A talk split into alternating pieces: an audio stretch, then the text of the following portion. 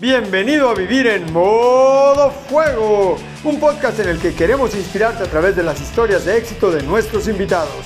Mi nombre es Miguel Gómez y estoy convencido de que una persona inspirada es capaz de lograr mucho más, es capaz de lanzarse a conquistar sus más grandes sueños, de embarcarse en el camino del éxito y de superar cualquier reto que la vida le ponga enfrente.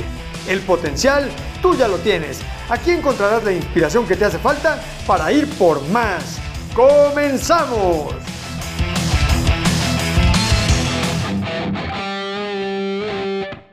Bienvenidos mis queridos rebeldes a Vivir en Modo Fuego, el podcast. Y hoy tenemos Siempre tenemos invitados de lujo. Este podcast, eso tiene, que todos nuestros invitados son de super lujo, pero el de hoy, hijo, el de hoy es súper especial.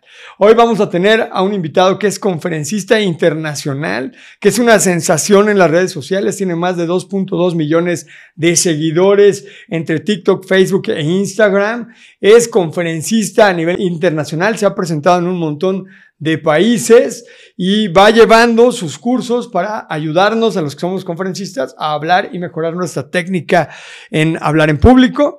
Y además es escritor, es empresario, bueno, es un tipo maravilloso que tengo la fortuna de conocer y que somos amigos, mi querido Arturo Blacayer, qué gusto tenerte aquí en el podcast Vivir en un Modo Fuego. Un placer, es un privilegio, realmente vengo en modo fuego Vengo en modo fuego porque pues es que es lo que me contagias tú, hombre, entonces muy contento. Qué bueno que estás aquí. Amigo, te cuento el propósito del podcast. Venga. El objetivo es inspirar a la comunidad a través de las historias de éxito de nuestros invitados. Y tú sí que tienes una historia de éxito que debe ser contada. El otro día me estabas platicando que pues no vienes de ser ultramillonario ni de tener las cosas súper fáciles, sino todo lo contrario. Vienes de abajo, has tenido una vida dura como muchas personas y eso no te ha detenido y has seguido adelante hasta convertirte en una referencia como conferencista. Tus videos son sensacionales, tienen miles de seguidores y miles de likes. Cada vez que subes un video en un ratito, ¡pum!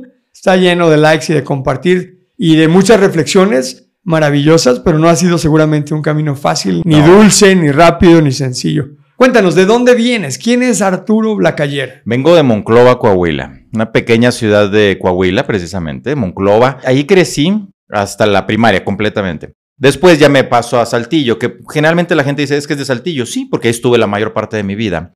Saltillo, Coahuila, estuve hasta que terminé carrera. Pero en este inter viví en Monterrey, viví en Torreón, ahora vivo en Querétaro.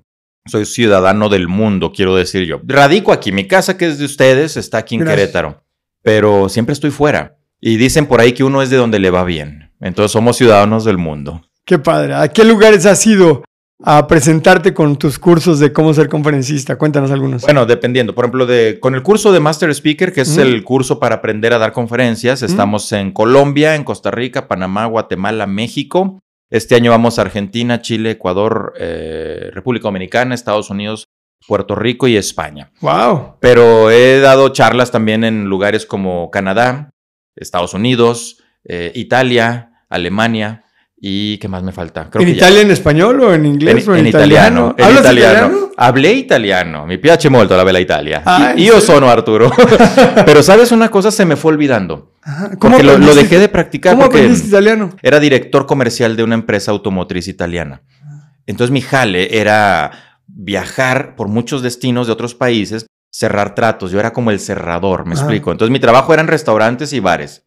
Yo no iba a las oficinas, sino yo iba a lugares sociales donde cerraba el trato con los clientes. Entonces aprendí algo de italiano, nunca lo aprendí al 100%, pero me defendía bastante bien. Pero y hoy en día una conferencia en italiano, así. Sí, porque finalmente eran temas muy técnicos que yo lo tenía que haber aprendido. Es lo malo que yo no podía improvisar, como lo puedo hacer en inglés o en español. Entonces era muy cuadrado, no la disfruté. Esa vez fue en Milán y fue en Torino pero no, no fue muy disfrutable en ese momento. ¿Y en inglés también das conferencias? no es que las des, que también en ese tiempo, por medio de esa empresa, yo tenía que ir a dar pláticas sobre temas de ventas, trato al cliente, este tipo de cosas. Entonces hablaba mucho en inglés. En Canadá, de hecho la que di en Alemania fue en inglés también, en Estados Unidos. Pero ya desde que manejo mi marca personal, que yo renuncié a la empresa para estar ya de, lleno en esto, pues es en español. Incluso vamos a Estados Unidos, pero va a ser en español, es para la comunidad latina. Ah, muy bien. Así Oye, ¿qué soñabas ser cuando eras pequeñito? Policía. ¿Policía? de los buenos. ¿Hay de esos? No, ¿Hay pues de debe haber buenos? uno que otro. Debe haber uno que otro. No, sabes que yo buscaba. Yo vi una novela que tal vez tú te acuerdas, porque somos ahí más o menos de 1900.com para no entrar en detalles con la gente. Se llamaba En carne propia esa novela que salía Gonzalo Vega con una mano de fierro. Era una novela de como de detectives. Ajá. El héroe ahí era, ¿cómo se llama este de la cachetada? Eduardo Yáñez. Ajá. Él era el El detective. de la cachetada. Y Ya yo- se hizo. Fíjate cómo lo reconocí por la cachetada. Ya se hizo el de la cachetada. Cabrón soy, pero bueno. Esa novela me impactó y yo decía, yo quiero ser detective. Y una vez mi padre ya terminando prepa, porque esa idea me perduró toda la secundaria y la prepa. Y me dice, ¿de verdad quieres eso? Yo, sí. Bueno, pues vamos a, a que aprendas idiomas. Vamos a empezar, porque no vas a ser un policía nada más, que vas a ser alguien cabrón. Y me mandó a Estados Unidos a aprender inglés. Es una historia bien interesante mi viaje a Estados Unidos, que luego lo platicamos al rato. Entonces estudié inglés, regresé y me fui a Monterrey a estudiar criminología. ¿Qué edad tenías? 18, 19. Ajá. Este, bien interesante la carrera, pero a esa edad me ganó la edad. Entonces dejé de asistir, me fui al pedo, me fui con las amigas y todo. Y luego ya te andaba correteando la policía a ti, güey. Ah, me andaban persiguiendo a mí los detectives, ¿no? No, sucede que llegó un momento que le dije, papá, ¿sabes qué, papá? Mm, No, mm, no, no estoy pudiendo. Y no es que no estuviera pudiendo, no estaba yendo a la escuela. Ah, caray. Entonces salgo, me regreso a, a Saltillo, que es donde vivíamos, y ya me dio por estudiar psicología, que es algo que siempre me llamó la atención y es la profesión que tengo, psicólogo. Oye, ¿vienes de una familia de dinero? No, ve- vengo de una familia de clase media que en su momento fue media alta. Ajá. Después, cuando yo era niño, éramos media alta. Ok. Vivíamos re bien, nunca nos faltó nada. Todo perfecto. Llega la etapa de mi preparatoria, la crisis del 90 y algo. Este, el negocio de mi padre empieza a, a menguar, se empieza a adelgazar todo el tema ¿A de qué- abundancia. ¿A qué se dedicaba? A hacer esto. Vidrio, Ah, vidrio. aluminio, a vender ventanas de aluminio, poner vidrios en las casas, Ah, espejos. es un buen negocio. Bu- Buenísimo, por supuesto. Entonces, fue una etapa complicada en todo el país. En eso mi, mi hermana estaba estudiando en Estados Unidos. Entonces era un dineral. Y yo estaba terminando la prepa. Entonces ahí digamos que bajamos a, a clase media. Después, bueno, yo ya me retiro de casa, crezco un poco, ya me voy a vivir solo y todo eso. Y mi padre sigue con su negocio. Hasta ahora ya se jubiló hace pocos años y estamos Ah. bien. ¿A qué edad te fuiste a vivir solo? Cuando yo tenía 17 años me fui a Estados Unidos. Es lo que te digo que me A manda ver, mi padre. a Estados Cuéntanos Unidos. esa parte de tu vida. Es que esa parte es bien dura. Te lo voy a contar. Mira, mi hermana se va a un programa eh, a Los Ángeles y va a una universidad maravillosa a estudiar inglés con gente de, todos, de todo el mundo. Todos iban a aprender inglés, no iban a estudiar carrera. Con una familia que le consiguieron preciosa, maravilloso todo.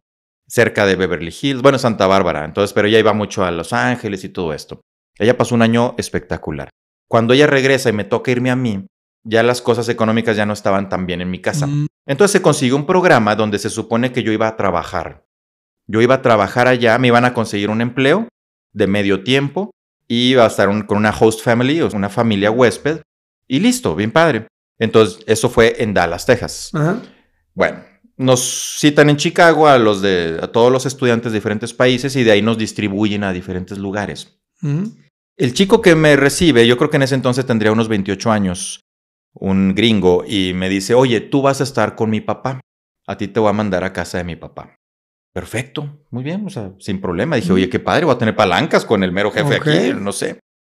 Hoy en día, mi querido Migue, a mi edad madura, hace unos cinco años lo empecé a masticar y entendí, por eso digo que es una historia muy difícil, muy dura. Entendí que fuimos estafados. Porque evidentemente mi padre paga una cantidad grande para, para ese programa y yo llego y resulta que me mandan con el papá del muchacho y él me recibe en su casa en Dallas, Texas. ¿Y cuál trabajo? Pues ¿cuál trabajo? ¿Qué, de, qué, ¿De qué me hablas? Y yo, pues es que medio tiempo, un trabajo, me van a pagar 80 dólares por semana. Eran 80 dólares por semana lo que se suponía que me iban a pagar. Eso es lo que decía el contrato del programa. Y resulta ser que no había tal cosa para mí. Yo siento que el muchacho este se quedó con la lana que le pagó mi papá y Ajá. dijo, pues se lo mando a mi padre para que viva con él. Ajá. Entonces siento que eso sucedió. Entonces ya este señor me dice, pues, pues ¿a dónde te mando? O sea, ¿qué, ¿De qué, me hacemos?". estás hablando? Era un, era un hombre muy buena onda de casi 60 años. Su esposa, una creo que cubana, como de 27, 28. Ah. Este. Abusadillo. Abusadillo. O- oye, total, bueno, me consiguen ahí en una oficina que era amigo de- del mismo señor. Ujú. Entonces ya ahí voy, pues, ¿qué hay que hacer? No, pues tú vas a sacar copias y todo. Va, o sea, yo venía a aprender inglés. Va. Pero me doy cuenta que no tenía ni idea de, de lo que era el programa. Eh, empiezo a pasar un poco de malos tratos, o sea, muy humillante, muy feo. Y, ahí quedó. Me voy a un deportivo privado y yo me metí como si fuera socio. Ya yo entré caminando con mi raqueta y mis bolas y también las pelotas de tenis y, y empiezo a pegarle a la pared ahí en el frontón, haz de cuenta yo solo. Y me empiezo a ser amigo de gente de ahí. Y luego me dan la oportunidad, cuando se dan cuenta que yo no era socio, me dan la oportunidad de darle clases a niños eh, de color de ahí Ah. del club, niños chiquitos. Entonces, pues eso era lo que yo hacía, pero nunca hubo un sueldo. O Entonces, sea, no te pagaban por dar no, esas clases. ni siquiera en el anterior con el señor que me a sacar copias, igual no, no recibía dinero. Y yo sabía cómo estaba la situación. Entonces, mis padres me mandaban cada que podían, pero muchas veces me decían, ¿cómo andas? Bien. Mm. Y no andaba bien, yo Nunca no les tenía decías. nada. No, nunca. Finalmente yo tenía mi comida y todo en la casa donde O yo estaba. No te faltaba comida No y me techo. faltaba nada de eso. Pero no era lo que se nos prometió. Entonces yo estaba sin sueldo, duré todo el año sin un sueldo. Entonces, pues la pasaba con los 100, 200 dólares que me mandaba mi papá, pero cada cierto tiempo largo. Entonces se me acaban muy pronto y no tenía. Aparte que era un chavo de 17 años, eh, inconsciente. Entonces yo recibí el dinero, iba y me compraba, ¿sabes qué me compraba? Películas VHS.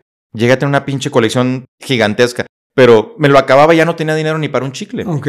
Entonces fue, fue complicada esa etapa. Me regreso a ¿Aprendiste México. inglés? Aprendí inglés, eso fue lo muy interesante. Ajá. Regreso y me doy cuenta de eso, pero después de muchos años. Pero pasó algo más que se me hace muy pronto para estar platicando de esto, pero te lo voy a platicar. Eh, tuve una situación con la señora de la casa, la no señora, muchacha, ¿no? Pero bueno, No, ya ya tenía tres hijos. Y eh, yo me imagino, desde que los conocí, dije, aquí anda algo medio extraño, ¿no? Él casi Ajá. 60, ella menos de 30, nunca estaban juntos, era una relación muy extraña, pare- ella parecía odiarlo a él, raro y feo, ¿no? Mm. Y yo de 17 años. Entonces llega una noche en la que yo estoy en la habitación mía viendo la tele. Eran como las 12, 12 y media de la noche. Creo que era fin de semana. O empiezo a oír mucho ruido en la cocina, que era donde yo abría la puerta, estaba la cocina. Las habitaciones estaban mucho más retiradas. Y, y salgo, bueno, me asomo y está esta señora con su hija que ya tenía como 15 años Mm. y amigas de la hija y venían bien, bien pedas Tomadas. pero mucho. Y me dicen, vente, vente. Pues dije, bueno, pues voy. Me ofrecieron una cerveza. Dije, me la voy a tomar. No había tomado desde que llegué porque ya no era legal, ¿verdad? Claro. Dije, me la tomo. O sea, la abrí, le di un trago y dije, no, no me gustó el ambiente que traían ellas. Mm. Entonces, este, me voy a la habitación. El señor estaba dormido. Y de repente entró la mujer esta a la habitación. Y este, bueno, empieza a... Pues no te puedo decir a tratar de seducirme porque lo logró en dos minutos. No se esforzó mucho. No se esforzó mucho. No, pero pasó algo bien extraño. Me puedo dar mucha risa, pero la verdad es de que es una situación bien fea, bien complicada. Porque la mujer desde que yo la vi, dije qué guapa está. Delgada, muy bonita, muy guapa, cuerpazo y todo. Entonces cuando ella llega a mi habitación y empieza pues a destaparme y a hacer un montón de cosas, yo luego lo, lo primero que pensé es el señor. O sea, no mames, estamos en su casa y no le puedo hacer esto y yo no puedo hacer esto. Y empezó un- una confusión de un chavo de 17 años que pa- aparte de la hormona, todo lo que da.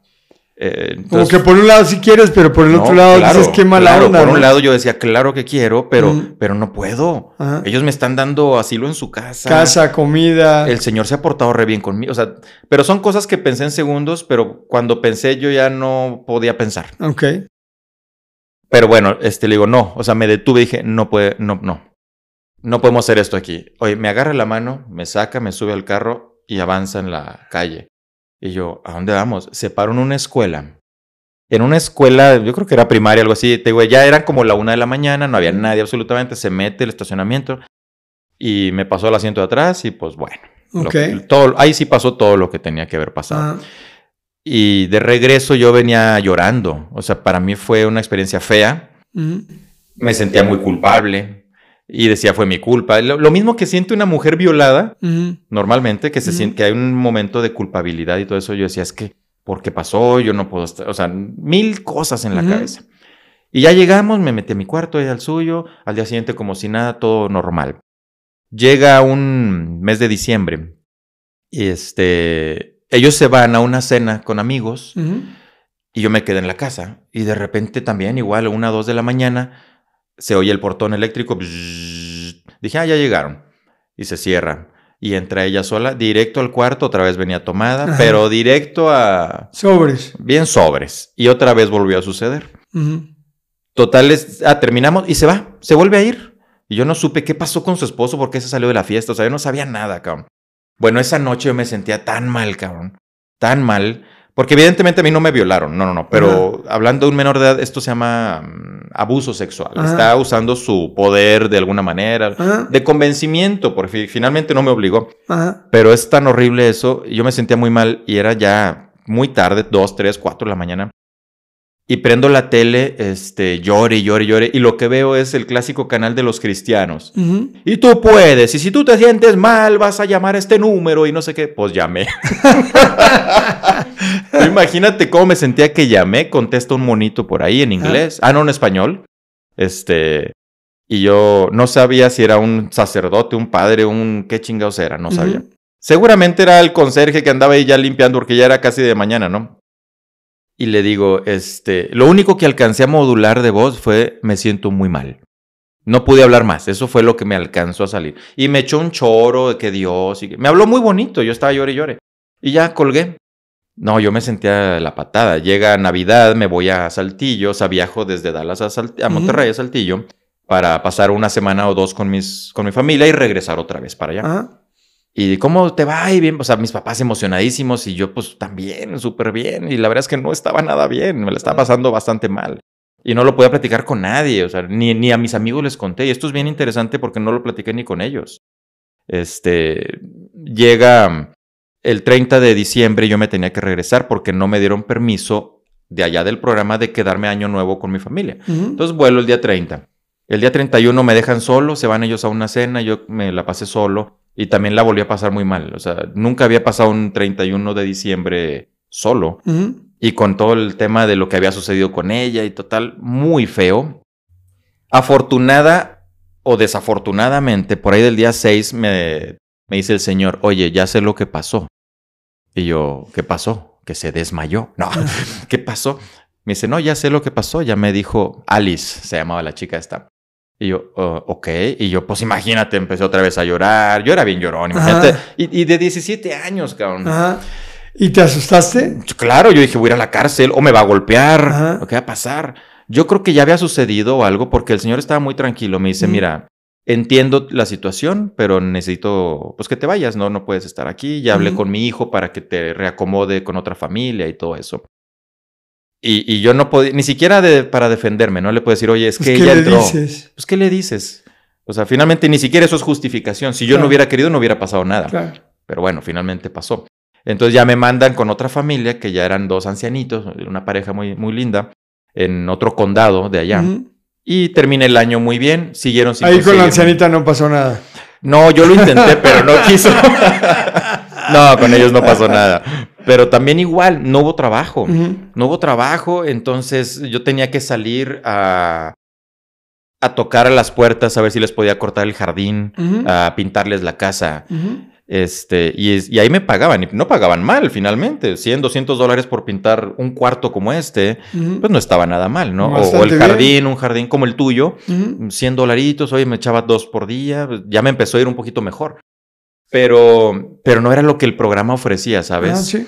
Y yo creo que si en ese momento yo hubiera hablado con mi papá, con las energías y la sabiduría de ese, de ese entonces de él, porque yo no la tenía, yo era un niño, Claro. creo que hubiera podido ser una demanda tremenda. O sea, tú le pagas a una agencia una cantidad grandísima para que tu hijo vaya a aprender y la pase bien y lo cuiden, se lo cogen y no le consiguen trabajo, güey. ¿Sí me explico lo fuerte sí. que es- de lo que estoy sí, hablando? Ahorita me da algo de risa porque nunca lo había platicado. Pero es, es algo muy cabrón. Ya cuando regresé, que, que terminó el año, regreso, y le platicaba, no, pues yo tenía que salir a, a cortar jardines, a pintar casas. Y entendí algo. Aprendí a ser hombre con eso. Aprendí de trabajo, aprendí de pelártela, de que no te van a dar todo. O sea, aprendí cosas aunque no era parte del programa. Ajá. Creo que todo sucede por una razón. Y, y lo que sucedió con esta mujer, pues también me dio muchas enseñanzas finalmente, ¿no? Entonces, yo hablé con mi padre cuando ya regresamos, le conté lo que había pasado con ella. Y recuerdo que me dijo, ¿pero estás bien? ¿Te obligó? No, no me obligó. ¿Te presionó? Evidentemente que sí. Este, no pasó el señor, no te hizo nada. No, no pasó nada. Aprendizaje total. Ya, no pasó de ahí. Ok. Muy diferente si hubiera sido mi hermana, no, pues es- olvídate. Pero, pero yo creo que Claro, mi la padre diferencia también entre hombres y mujeres Ah, es muy grande. muy grande. Aunque yo- no debería, ¿no? O sea, no, no debería. Finalmente lo que pasó es a un niño de 17 años le hicieron eso, cabrón. Claro, Hoy en día, ¿sabes lo que hubiera sucedido si eso pasaba? Pues es una demanda millonaria, cabrón. claro. Pero bueno, finalmente. Sí, por lo menos a la chica, a la señora la hubieran metido a la cárcel. Mínimo. Mínimo. O demandas al programa. Al programa le puedes bajar lo que tú quieras de Claro. dinero. Pero, ¿sabes? Yo no lo tenía en el radar. O sea, hacer eso no. Y yo la pasé tan mal que ya no quería saber ni recordar nada. Entonces, para mí fue, a- hoy lo veo como un- una gran enseñanza. Un año donde aprendí el idioma, un año donde aprendí cómo defenderme de drogas, porque un grupillo de amigos que hice usaban drogas y yo nunca las usé. Nunca, o sea, me ofrecían y supe manejarlo. ¿Cómo fue que no caíste en las drogas? ¿Qué te decían? Digo, 17 años ya había pasado la prepa, que es la época de agarrar el pedo y echarte el cigarro, y es lo que yo hacía, tomaba, me echaba mi cigarro. Pero cuando me ofrecen cocaína, marihuana, que los probé mucho tiempo después, des- ahorita te platico, pero no en ese lugar, este, yo decía, no, gracias, no se me antoja. Y la verdad es que nadie me presionó. Nadie me presionó. O sea, solo te ofrecían y ya. Y ya, y no pasa nada. no, yo empecé a, a saber. ¿Sabías que, que estabas diciendo que no algo malo? O sea, sí, Sí, sa- sí. sabías que si lo probabas te No, podía no, hacer yo, mucho yo daño. siempre he sido muy apasionado y, y sé que, que si me meto drogas me van a gustar. De hecho, me pasó. O sea, cuando probé marihuana no me gustó.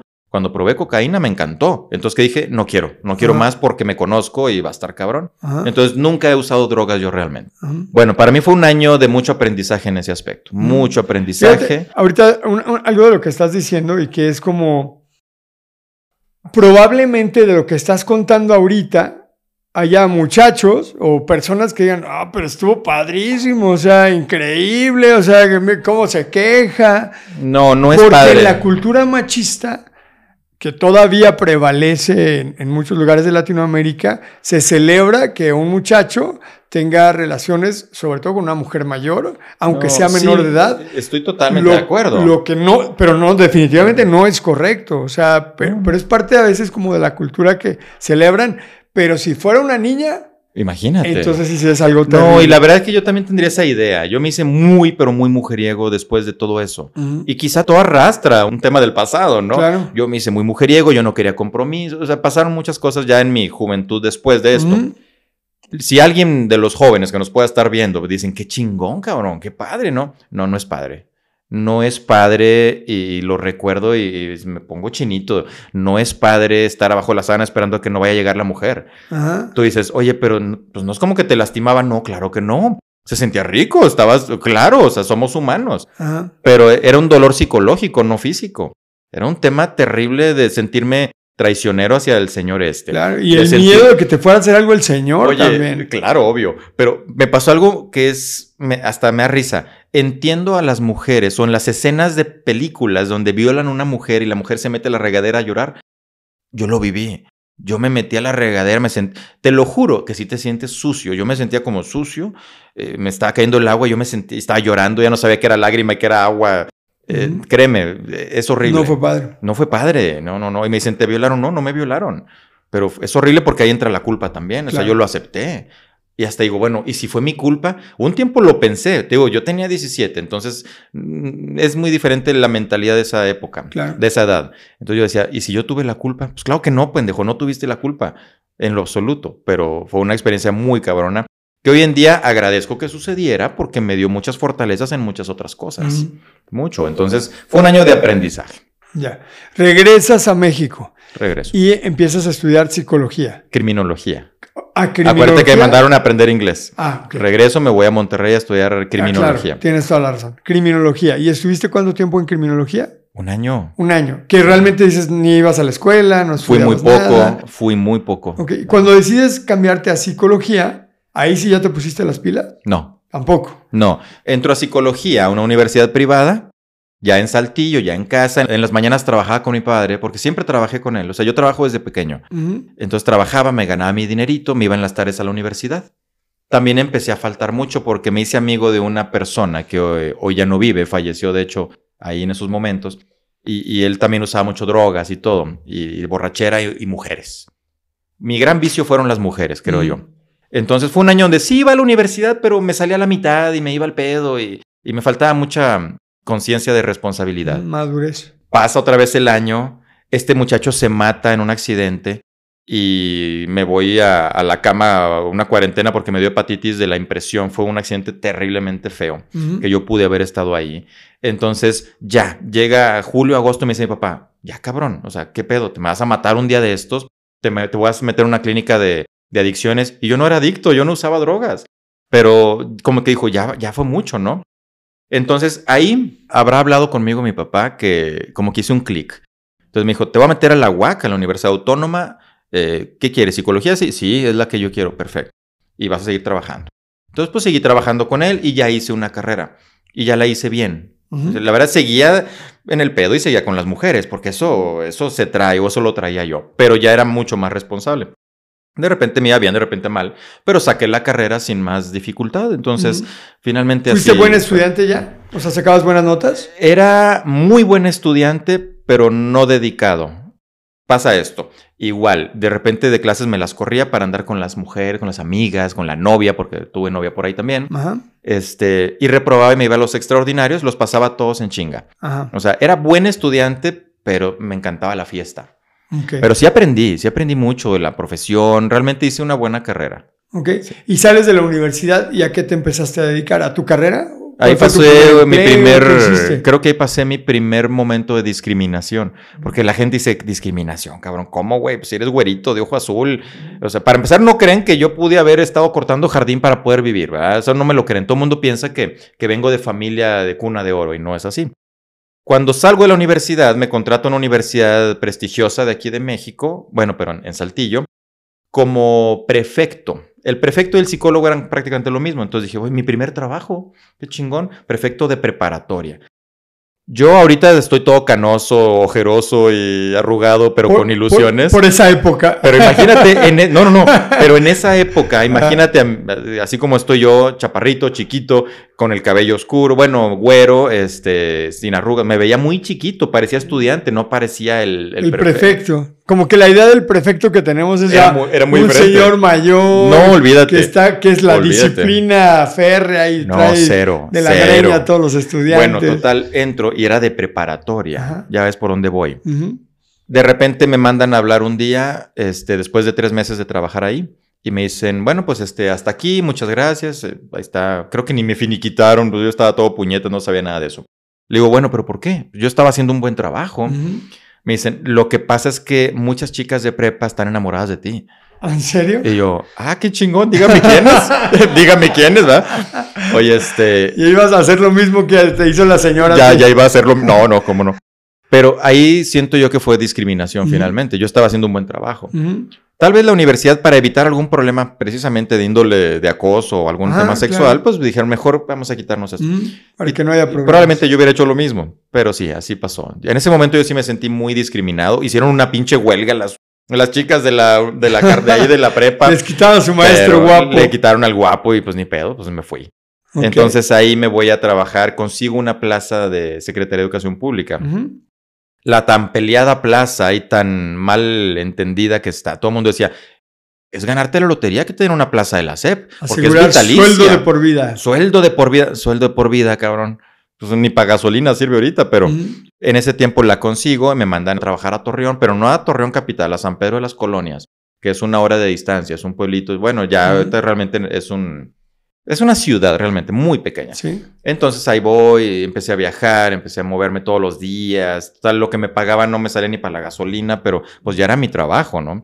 Entonces pasé allá, eh, ¿cuántos años? Casi tres años. Dando, ¿Dabas clases? No, ya era psicólogo, psicólogo de escuelas primarias y de kinder. O sea, esa era tu plaza en la. en Esa la era mi plaza. Y ahí empecé a hacer mis primeras charlas a padres de familia y alumnos. Ya. Ahorita que me recordaste lo, lo poquito que ganan de repente los maestros. No, de repente, los maestros ganan muy poquito dinero. Deberían poquito. pagarles mucho más. Muy injusto. Sí, porque injusto. en sus manos está la educación de los niños y ganan muy poquito. Pero hace poquito vi un meme, a lo mejor lo viste un video donde está una mujer, están en Estados Unidos y está con un vasito en la calle.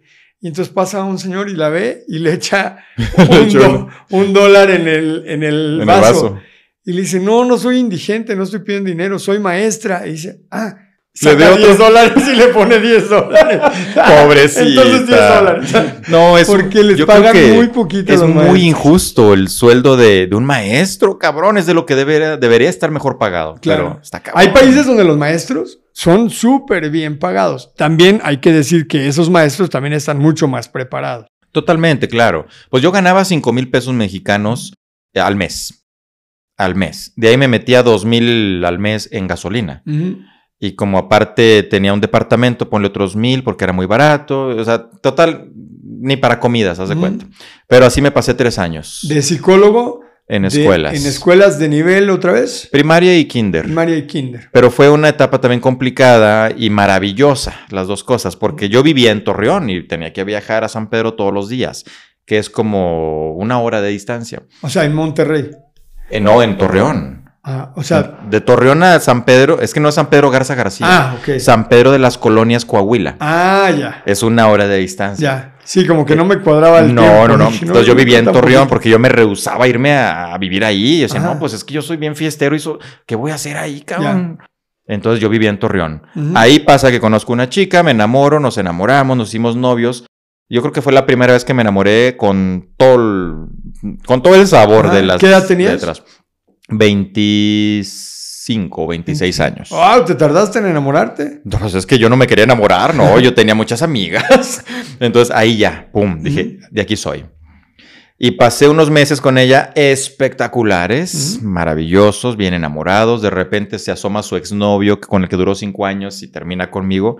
Y conocí, y ahí te puedo decir, conocí lo que era el dolor. El dolor cabrón.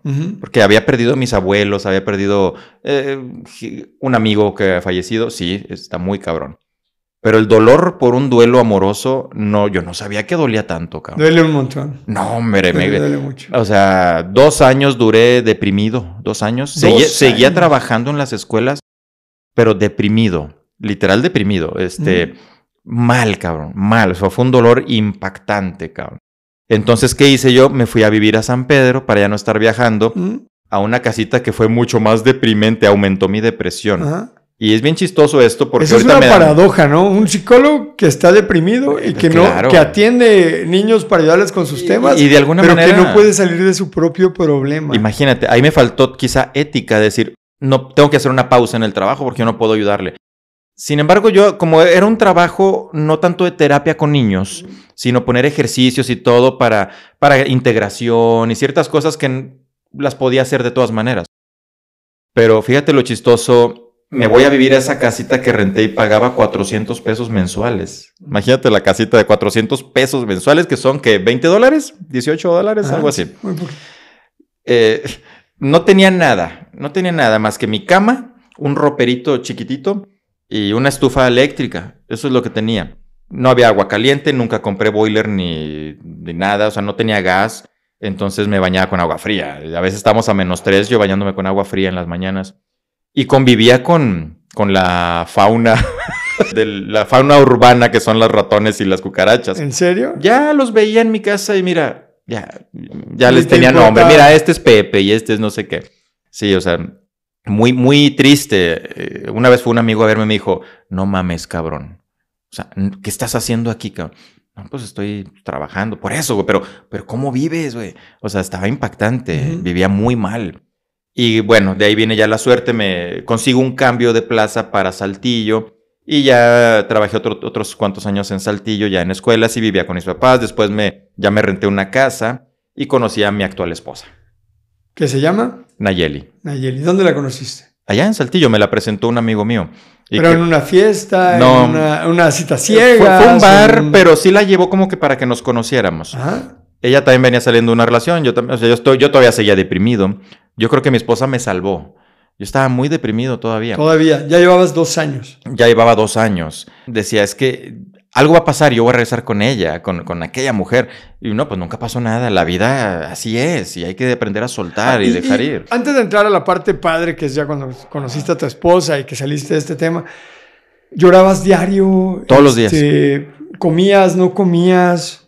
Comía muy poco, primero porque nunca tenía dinero y segundo porque no tenía hambre. No tenía hambre. Me desquité con el gimnasio. Me metí a un gym, me puse bien mamado, porque la neta sí, no mames, ¿qué le pasó a este cabrón?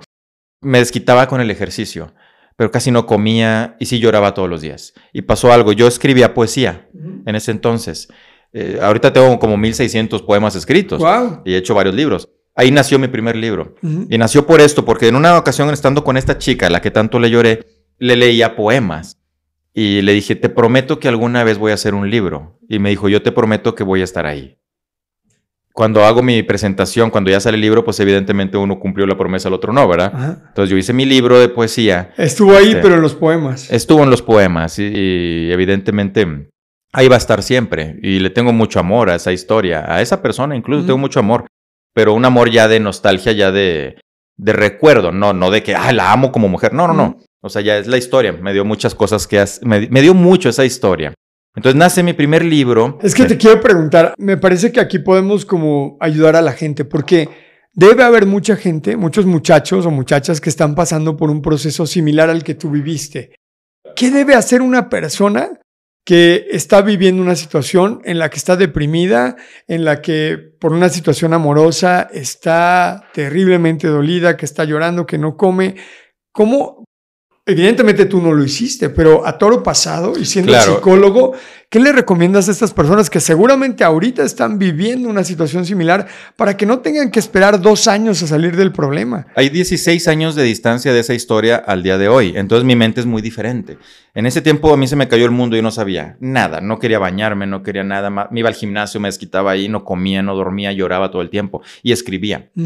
Eh, hoy en día yo te diría, oye, espérame, claro el dolor se disfruta. Esto ya es mi conciencia actual. El dolor, disfrútalo. Siéntelo y no te lo quites. Vívelo. El dolor se tiene que vivir. Ok. Pero no puedes estar dos años doliéndote. O sea, duélete un proceso natural de duelo. ¿Cuánto es un tiempo natural? Es variable, es variable. Si te sientes como yo me sentía en esa ocasión, yo te diría, súfrele tres meses, súfrele cuatro meses. Pero ya, cabrón, ya. Cuatro meses es un chingo de tiempo. Aprendes a soltar, a dejar ir, aprendes que las personas no te pertenecen, que no estás perdiendo a nadie, la historia tenía que terminar o simplemente no terminó. Simplemente no era el resultado que tú querías. Ella se fue, se casó, es feliz ahorita. Bueno, quiero pensar, no lo sé. Yo hice mi vida también. Hoy en día yo hablo mucho de aprende a soltar, dejar ir. Las personas no son tuyas. Hay que vivir el momento. Cuando las cosas se acaban hay que soltar, pero dolerte en el momento, llorarle, sufrirle, pero un tiempo nada más. Y si no puedo, ¿Qué hago? Evidentemente. ¿Qué tengo que hacer? ¿Qué tiene que, hacer la persona? No puedo parar. Buscar ayuda. Te lo digo porque a mí me pasó una situación muy similar. Yo estuve seis, o sea, estás contando esta historia, yo me estoy regresando al pasado. Claro. Donde seis meses, siete meses no le dejé de llorar todos los días. Todo, no comía, me quería morir, eh, no me importaba si, o sea, no me intenté suicidar ni mucho menos, pero, pero decía, si me muero no me importa. No comía, no dormía, veía un papelito tirado en la calle y decía, ¡ay! Me la recuerda. y veía un calcetín en el, en el, en el supermercado o en, el, o en Liverpool, un calcetín ay, como los que ella usa. Ya, todo me hacía llorar y fue una época de mucho dolor y de muchos pensamientos donde realmente no quería vivir. Decía, si me muero no me importa. Yo, yo nunca pensé en suicidarme, pero también pensaba, no me importa. No pensaba en suicidarme, pero no me importaba morirme. O sea, y no dejaba de llorar y no dejaba de llorar. Entonces, cuando una persona ya lleva 3, 4, 5 meses y no puede salir por sí misma de una situación tan dolorosa, que evidentemente no puedes, ¿qué tienes que hacer? ¿A quién le tocas la puerta o qué haces? Yo les diría, no te esperes tres, cuatro cinco meses, espérate uno, uno y medio. Si ya se está llegando un segundo mes y sigues igual, busca ayuda. Yo nunca busqué ayuda y por eso se me postergó el sufrimiento dos años. Ayuda es un psicólogo, un psiquiatra, un, amigo, un, papá de alguien, un qué. Mira, los amigos te quieren ver bien. Entonces yo ahí me decían, ya cabrón, vámonos con viejas, vámonos acá. Yo no quería. Y me presentaban mujeres hermosas y yo, no quiero. O sea, no se entiende. La ayuda es profesional, es, es un terapeuta, un psicólogo, no sé, o sea, realmente se requiere una ayuda profesional. Yo nunca la busqué y mira, me duró dos años, cabrón. Y, no se me hubiera quitado si no conozco a mi esposa. Yo creo que ella llegó a, salvarme de eso. Y si la persona no quiere ir, por ejemplo, el adolescente, el, muchacho de 20 y tantos años, que normalmente por esas edades, veintitantos, 21, 25, es donde pasan esos primeros dolores así tan fuertes. Eh, si, si, la persona no quiere, porque no tiene conciencia, porque no sabe lo que le está pasando, porque no se da cuenta, pues los papás son los, o, o la familia cercana tiene que agarrarlo y llevarlo. ¿Y se puede llevar a la fuerza a una no, persona? Técnicamente sí, de que puedes, puedes. De que va a funcionar, no, no va a funcionar. A un joven ya no lo puedes obligar a tomar terapia. Se le da la sugerencia, se le trata de convencer. Pues si no quiere, de nada sirve. Pues yo soy psicólogo. Ajá. Me llevaban adolescentes y yo, después de la primera sesión, a ver señores, vengan, no me lo traigan, no va a funcionar. Vengan ustedes y trabajo con ustedes sugerencias para que trabajen con él. Ahora, cuando pasa eso, los jóvenes le lloran mucho a las parejas que pierden, que luego hablamos del tema de perder, realmente no pierdes a nadie. Pero generalmente se sobreponen muy rápido. Al rato ya conocen a alguien y se distraen y ya están. Entonces el dolor les dura poco.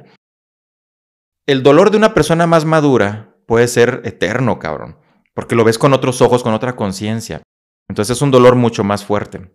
Ahí sí la sugerencia es toma terapia. O sea, ve, terapia. ve a ayudar. Ve, a que te ayuden. Y entonces fuiste a este lugar, a este bar, donde te presentaron a la que hoy es tu esposa. Pasó algo raro, yo iba todavía pues dolidón y todo, pero bueno, dije, bueno, vamos a ver qué pasa, ¿no? Y, y, pues yo estaba ahí con ellos, llega esta chica, que es mi esposa ahora, y ya nos presentan. Curiosamente, yo dije, eh, me cayó bien. Y yo le caí mal. Porque algo me dice, no sé, por ejemplo, pásame la sal. Claro que sí, mi amor. ten". Y fue una expresión muy pendeja decir, claro que sí, mi amor, como le decía yo a muchas, y a ella no le gustó, Ok. porque no soy tu amor. Ajá, Entonces, como que yo le caí mal. Salimos del bar, me dice mi amigo, bueno, la voy a dejar a su casa. Y le digo, me dice, ¿qué te pareció? Así ya más en corto. Le digo, mira, me cayó bien, está linda. Nada más. Pero ¿sabes algo? Pasó algo raro. Yo me voy a casar con ella. ¿Así de plano? Sí. y él me dice, ah, está bueno, me tiró al león. Y sí, o sea, yo, yo sentí algo bien raro. Dije, yo me voy a casar con ella. Y sí me gustó, pero no, no- fue nada espectacular la plática. Platicamos poco y todo. Bueno, y así quedó. Entonces, es bien chistoso porque me dice ella, Nayeli, me dice que una vez soñó que ella estaba recostada en la cama con, con un hombre y que en el sueño ese hombre era su esposo. Ajá. Y que ella volteaba hacia atrás y veía, en lugar de un respaldo en la cama, veía una bandera de Estados Unidos. Entonces, bueno, ya seguimos saliendo, nos hicimos más amigos, empezamos a gustarnos, empezamos a, a- a tontear, decimos Ajá. por allá. Y en alguna ocasión que ya es que estábamos en mi habitación, o sea, ella entró, entró a algo, creo que yo estaba enfermo. Creo que estaba en cama y va mi amigo y la lleva, o sea, van Ajá. juntos y ella entra y se queda así. Yo tenía una bandera de Estados Unidos en lugar de un respaldo. Ah. Y dijo, se- de, aquí soy. De aquí soy. Era el sueño. No, y ya andábamos saliendo. Además, creo que ya éramos novios, pero pues nunca había estado en mi habitación. Entonces pasan ese tipo de cosas Oye, extrañas. ¿Y cómo le hiciste para que, si le habías caído mal, tuvieran una segunda cita? Ay, porque es bien golosa. Y dijo, me cayó mal, pero está guapo el muñeco, ¿verdad? La verdad es que sí, dice pues que le gusté, le gusté mucho, pero le caí mal. Pero yo era un maestro de la seducción en ese entonces, que Ah. ya ahorita ya soy un león dormido, pero... Ah, No, o sea, cuenta que yo conseguí ese teléfono, al día siguiente me lo pasan y ya estaba saliendo conmigo. O sea, le caí mal, pero dijo, pues deja ver qué está onda. guapito el güerito. Yo creo que sí. Y empezamos a salir y ya nos caímos muy bien. Ajá, Tal vez le cayó mal el detalle ese de haberle dicho mi amor. ajá. Pero bueno, hoy se enoja porque no le digo mi amor.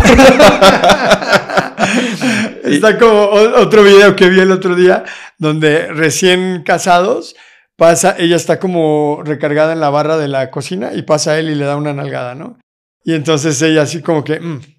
Y, Sí, ya sé y- cuál. y luego pasa más tiempo y le da la nalgada y así como que, como que no le gusta, ¿no? Pero ya pasan 15 años y cuando pasa no le da la nalgada y, y se enoja porque... Y, se- no- hasta se las se pone él así. pone ¿verdad? así, pero no le da la nalgada y se Es enoja. parte, claro, por supuesto. Bueno, realmente nos, nos fuimos cayendo muy bien. Como que ella ya conoció la parte mía de cómo soy, no, Ah. como, como era yo en ese tiempo. Claro. Creo que el ser humano no es, el ser humano está haciendo. Entonces, Ajá. como era yo en ese tiempo, y creo que le caí bien, nos gustamos, nos hicimos novios muy pronto. Este, el primero de enero nos hicimos novios. Ya muy formal.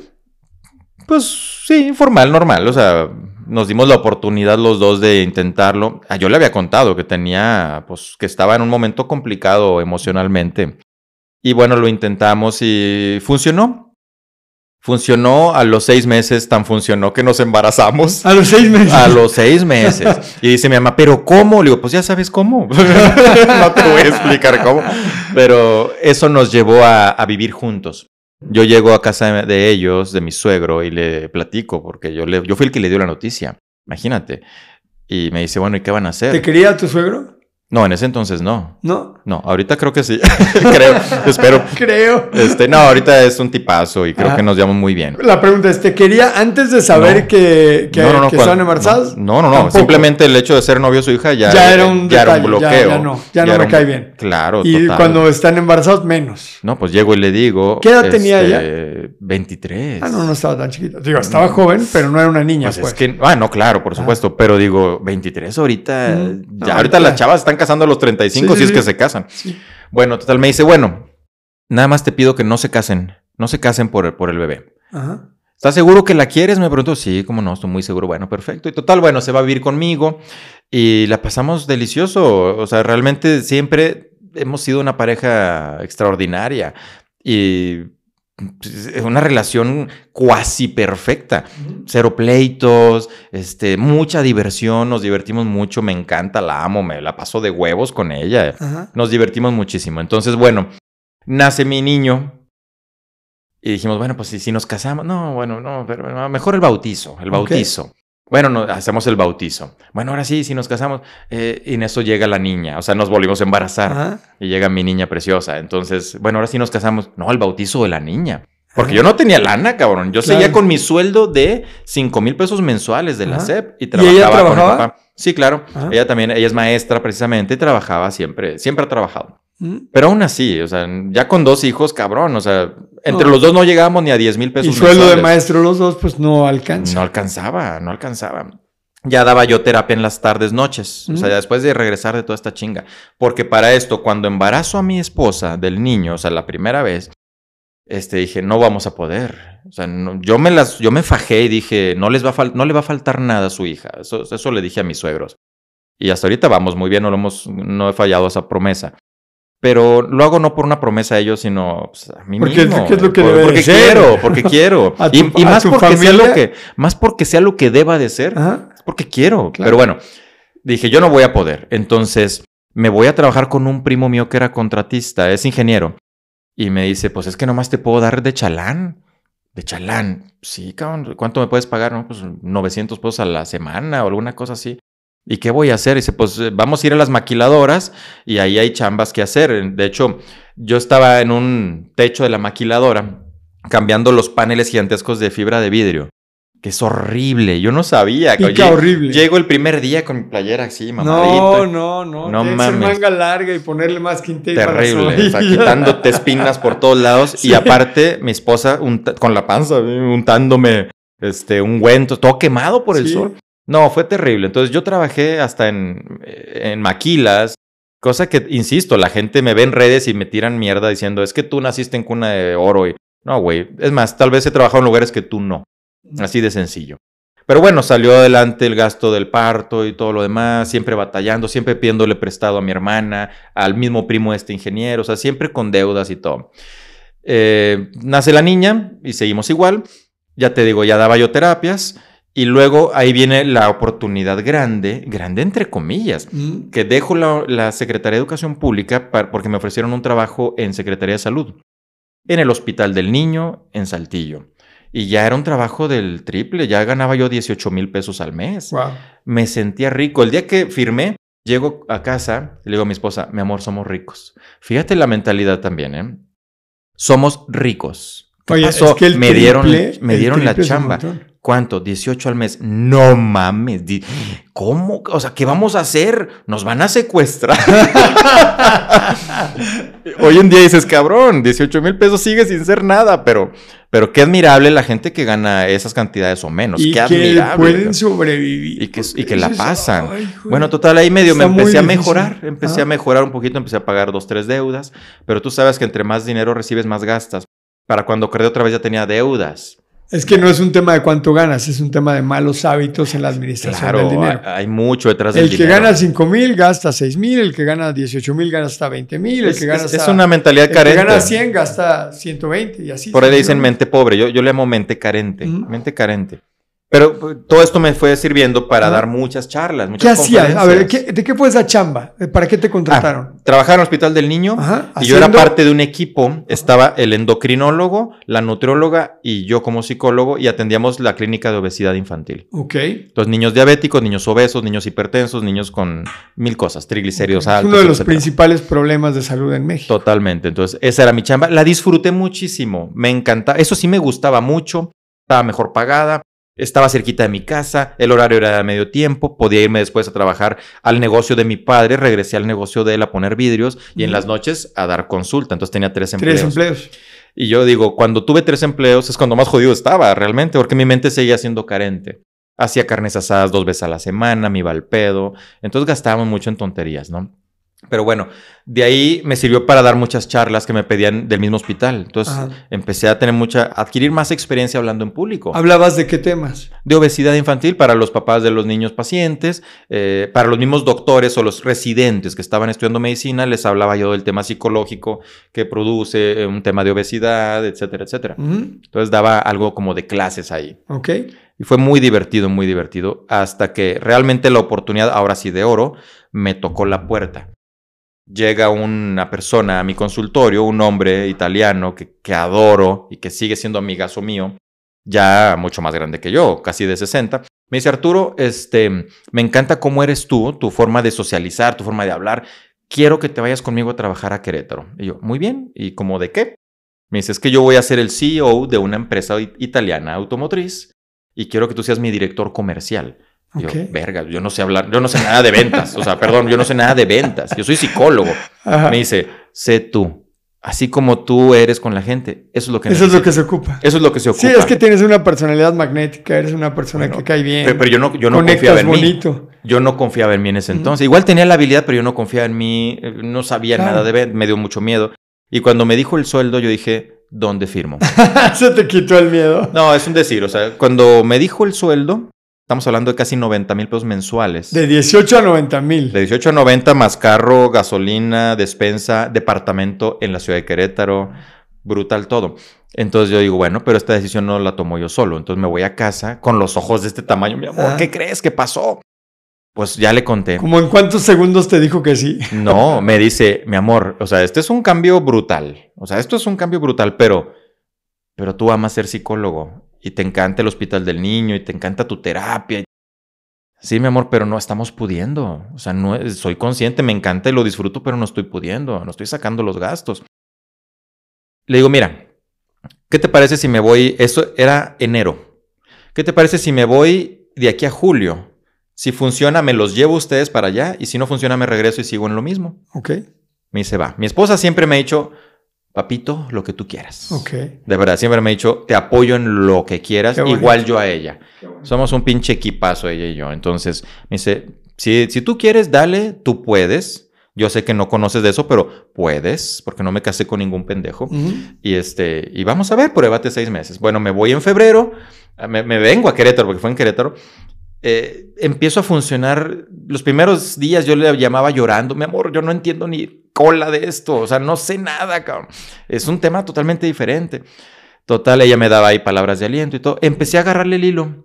Empecé a, aprender temas de negociación, temas de venta, trato a la gente. ¿Tenías un equipo a tu cargo o eras Sí, claro, no, pues yo era el director comercial. ¿Y cuánta gente tenías a tu cargo? Tenía uno de ventas y estaban todos los de contabilidad y estaban los de, ¿cómo se llama? bueno, ahorita te digo la palabra. Entonces sí tenía gente a mi cargo.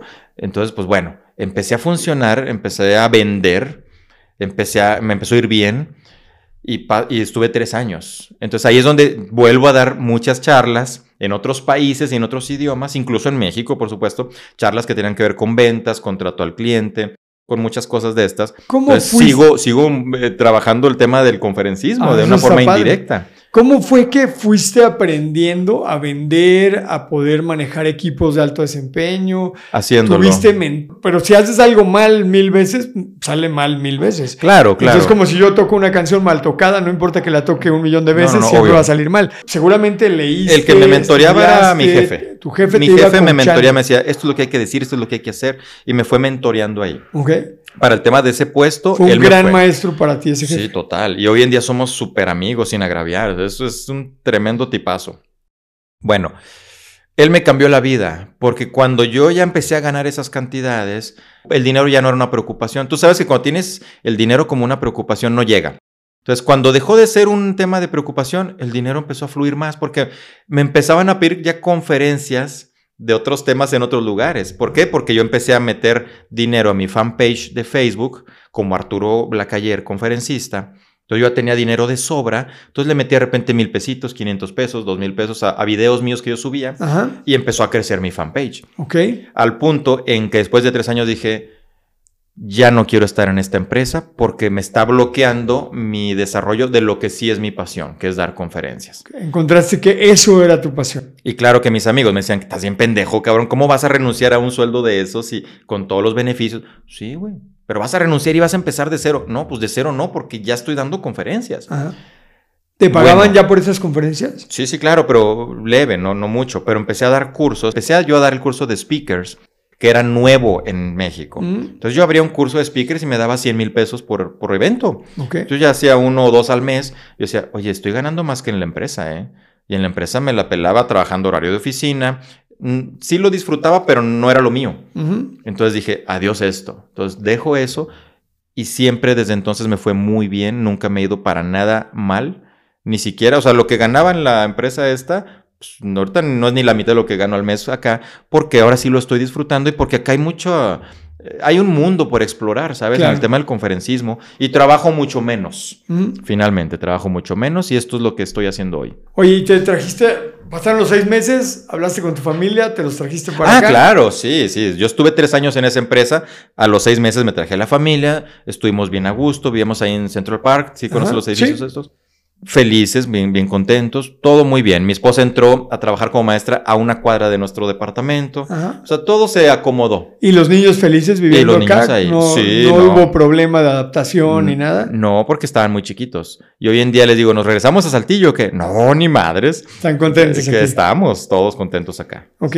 Y empiezas entonces con este, mm, con este mundo de dar conferencias, de empezar a enseñarle a las personas a hablar en público y, y empieza una carrera de ir a un montón de lugares. Sí. ¿Y cómo fue ese proceso de estar, cambiar de, o pasar de estar dando conferencias locales, de dar cursos en forma local, a volverte un conferencista internacional? Bueno, para empezar, internacional ya era desde que estuve en la empresa, porque al dar charlas en Italia, en Alemania, en Estados Unidos, eso te convierte en un conferencista Bueno, internacional, claro. pero otro vehículo, ¿verdad? Claro. Era, era, era por O otro sea, no es lo mismo que te mande la empresa a que tú ya en tu negocio de forma independiente, pues te estés organizando la gira o consiguiendo contratos en diferentes lugares. Fíjate que es más fácil de lo que parece. Yo le digo a la gente, si tú como conferencista estás esperando a que te contraten, te van a salir raíces en las patas, porque hoy en día levantas una piedra y salen 400 conferencistas. O sea, avientas una flecha al cielo y le va a caer un conferencista a huevo.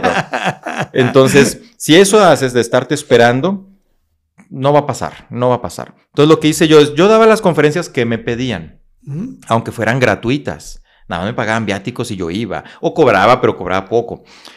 Lo que yo empecé a hacer es cursos. Esos ya dependen de mí, ya no dependen de que alguien me contrate. Yo los organizaba, yo rentaba un salón de un hotel, metía dinero a redes sociales para la publicidad y empezaban los mensajes a llegar, se vendían, iba y se daba. Entonces así recorrí el país, yo creo que unas tres veces, casi todo el país lo recorrí dando cursos. Hasta que dije, bueno, ¿sabes qué? Vamos a ver qué tan difícil es. Y, y junto con mi querido amigo Víctor Push, Ujú. nos vamos a Colombia. Organizamos el, el mismo evento de speakers en Colombia. Nos dimos cuenta que venderlo es lo mismo. Ujú. O sea, subes la publicidad, le metes pauta a redes, lo mandas, mandas la publicidad a Bogotá, a Medellín, a donde tú quieras, y la gente va, va a pedir informes y te van a pagar. Ujú. Entonces así visitamos Colombia. Después alguien me contrató. Es lo bueno, conoces gente que luego te llevan a sus empresas. Entonces alguien me contrató para regresar a Colombia y regresé como un año después. Y ahorita, por ejemplo, la gira que traemos es así. Organizamos los eventos y órale, ya llevamos Panamá, Costa Rica. Costa Rica ya fui tres veces. En menos de cinco meses he ido tres veces a Costa. Rica. Panamá, ya vamos a ir por la segunda. Viene Guatemala, viene Estados Unidos. Entonces, es más fácil de lo que parece. Lo único que hay que quitarse es el miedo El miedo. o trabajar con el miedo. Pero si te da miedo hacer una publicidad y rentarte un hotel en un país que no conoces y a ver qué pasa, quítate ese miedo. ¿Cómo se quita ese miedo? ¿Cómo se trabaja ese miedo? Haciéndolo, amigo. Cuando salimos la primera vez a Bogotá, dijimos, bueno, estamos rentando un salón en un país que no conocemos, no conocemos el público, no sabemos si les va a interesar, no conocemos el mercado de allá. Pues vamos a hacerlo. ¿Cuánto nos va a costar? No, pues, eh, no sé, dos mil dólares a cada uno. Pues, dale. Es como si, como cuando vas al casino a jugar y dices, vengo a perderlos, me vale madre. Así, vamos a meterlos y ya, ¿qué puede pasar? ¿Qué es lo peor que puede pasar? Pues que, que no, te, que no ganes nada. ¿Mm? Y no, realmente tuvimos un super grupo, la gente súper interesada, nos fue muy bien, regresé. Entonces es quitarse el miedo o, o trabajar con el miedo. Nada más. ¿De qué son tus conferencias? Las, eh, la parte de los cursos ya me quedó claro que es para enseñarle a la gente cómo hablar en público. Sí. Y la parte de las conferencias, ¿cuál es el tema que más te gusta tratar o en qué es el, en lo que más te gusta ayudar a las personas? Tengo un tronco común, por llamarlo así, que es la felicidad. O sea, la plenitud, felicidad, eso. Y de ahí se ramifica. Entonces yo hablo muchísimo de temas de felicidad, de temas de amor, de temas de éxito y relación de pareja. Pero todo en base a, A la felicidad. A la felicidad y la plenitud de las personas. ¿Y cómo has aprendido sobre esos temas? ¿Cómo, es- cómo se prepara Arturo Blacayer para poderle transmitir el conocimiento a los demás? Con lo que hemos platicado hasta ahorita, con tanto sufrimiento que he pasado, desde la niñez hasta la juventud y hasta hoy en día, o sea, todo lo que te ha quitado tus sonrisas y que te ha hecho sufrir o dolerte, eso es lo que te hace que puedas después hablar de ello. Porque yo creo que para un conferencista al- algo básico es la congruencia. Ujú. Yo no puedo hablar de algo que no conozco. Yo sí conozco lo que es estar empinado, deprimido, llorando todos los pinches días. Yo sí conozco llorarle a una persona y no podérselo decir y luego tenerle que llorar con letras porque las lágrimas ya no había. O sea, yo conozco todo eso, entonces por eso hoy en día puedo hablar de, de esto. Cómo salí, cómo logré el desapego, cómo logré todo eso. Entonces, finalmente, es el tema de, de la felicidad lo puedo hablar porque hoy en día me considero una persona extremadamente feliz. Aun cuando de repente me pongo triste o me encabrono, yo sigo siendo una persona feliz en un momento de tristeza. Claro, son eventos aislados que no Ah, definen claro. a la persona. Una cosa es cómo, cómo te sientes, otra cosa es la emoción pasajera. Claro, que Entonces- te pasa algo como a cualquiera, se muere tu mamá, te, se muere tu mascota, tienes un problema en el trabajo, lo que sea, pues te enojas o te pones triste, lo que sea. Pero eso no significa que seas una persona triste. Sí, no te quita la no felicidad. te quita la felicidad, solamente es un momento Es un momentito. puntual. Entonces yo hablo mucho de eso y de éxito. Y también creo que puedo hablar de éxito porque conozco desde, ya te dije, desde tener que cortar jardines, en, tocando puertas a ver quién me acepta cortarle el jardín, desde tener que estar cambiando paneles en una maquila, hasta decir estoy viajando por, por varios países. Entonces todo ese trayecto me ayuda a conocer lo que es el éxito y a tener definiciones de éxito que no son las clásicas que todo el mundo cree que es dinero y fama, ¿no? Oye, y esto de ser escritor de poesía, eso es algo extraño porque yo conozco muchísimos escritores, pero eres el segundo que conozco que le gusta escribir poesía. ¿De dónde te nació lo poeta? Viene de alguna manera de herencia. Mi padre hizo un libro de poesía cuando estaba en la adolescencia.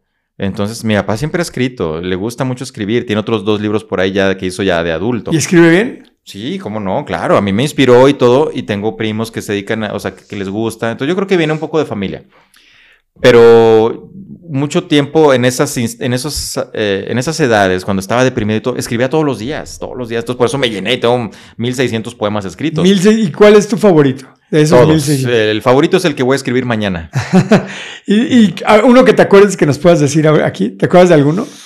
Ay, Un, cometería pedazo- un, un pedacito. sí, por pedazos a lo mejor, porque Ah. cometería un grave error si lo trato de decir y se me olvida, porque tengo como unos cinco años sin escribir poesía, ¿eh? Ah. O más. Entonces, no te traje libro, te voy a regalar, ahí tengo libros de esos. Pero yo escribía muy rómpeme las venas, escribía completamente. Ah. A ver, un pedacito que te acuerdes. Ay, Diosito santo. Deja de ver de qué me acuerdo. Yo adolezco de dos cosas. Una es la poesía, la otra es la prosa. La poesía por no saberle escribir, la prosa porque no es cualquier cosa. Creo yo que tu vida es como una mariposa, una mariposa que vuela y regresa, pero cuando regresa es porque sabe que ahí estoy todavía. El día que regrese y no esté, ese día quizá no exista, porque yo te prometí estar toda la vida. Algo así era, pero, pero trae una rima bien interesante al final. El anillo en el buró junto a lo incierto del mañana. Y en la cama, la poesía de los dos se está escribiendo. Eso la hice cuando, cuando no había un anillo de bodas, cuando Ajá. vivíamos juntos, mi esposa y yo en unión libre. Y es una metáfora, es decir, el anillo en el buró junto a lo incierto de mañana. Pero en la cama, la poesía de los dos se está escribiendo. Wow. Eso está muy bonito. La dedicatoria decía, a mis hijos que todas las noches me observan con los ojos cerrados, diciéndome que me aman sin abrir los labios. Eh, eh, hacía muchas frases ahí, este, y hay muchas poesías que si a ti te gusta el tema de la poesía, te pueden gustar. Estaba muy loco yo, decía muchas ¿Y por qué ya no has escrito? Porque me puse a escribir otras cosas, como el libro de Vive Carajo Vive, que acabo de, sacar hace, bueno, ya casi un año. Este, entonces me, ocupé, y, y, algo que yo me reprocho a mí mismo, decir, ¿por qué ya no he vuelto a escribir? Bueno, poesía, ¿no has vuelto a escribir bueno, poesía? Claro, poesía, ¿por qué no he vuelto a escribir? Y a mi esposa le encantaba, le sigue gustando y todo, y, hay unas muy interesantes, muy, muy, muy interesantes, pero... Bueno, quiero retomarlo, espero hacerlo. Seguro lo vas a hacer. Sí, sí, sí, seguro. A ver, tu libro de Vive, carajo, vive, ¿qué onda? Cuéntanos. El, ese el título está padre. Vive, carajo, vive. Tiene una historia bien pendeja ese libro. Pendeja no el libro, no, no, no, la historia. Yo estaba escribiendo desde que vivía en Saltillo todavía antes de venirme para acá y, de repente escribía, yo siempre con la intención de vive, o sea, porque algo que yo le trato de contagiar a la gente es eso, vive. O sea, déjate de preocupar de hacer puñetas mentales, ya, ya disfruta la vida.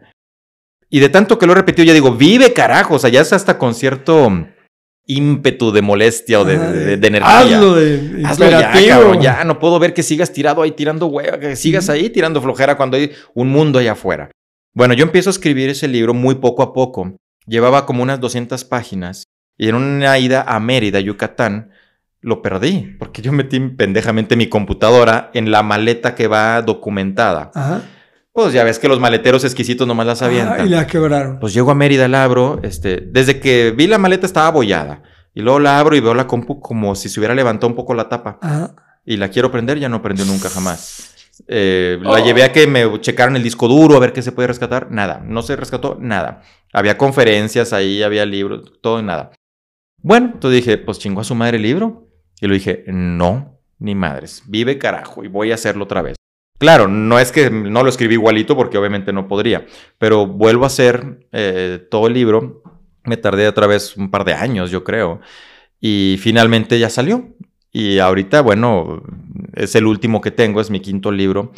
Y yo enamoradísimo de él. A la gente le ha gustado mucho, pero es una invitación a, vivir, a dejarnos de tonterías y ya vive, carajo. O sea, ya es hasta con ese tono, vive, cabrón. ya. vive, carajo, vive. Vive, carajo, vive. pues, ¿Dónde lo podemos encontrar?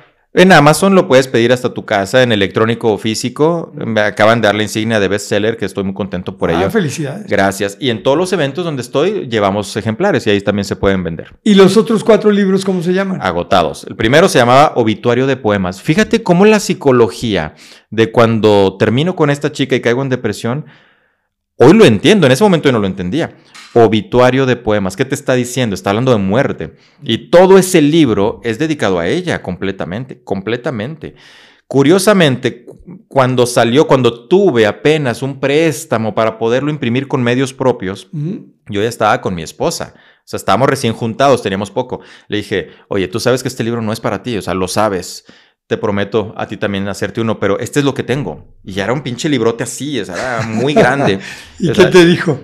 No, no. Dale. Sin problema. Sin, digo, obviamente yo estoy contigo, o sea, no es como que lo quiero sacar por ella, no, pero es lo que tengo, es lo que escribí.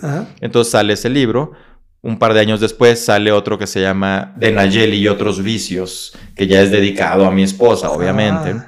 ¿Ese de qué trata? Son poesía todos. Poesías también. Todo. Y luego viene uno tercero que es como una compilación de los mejores poemas de esos dos libros y se llama Basta de Voces.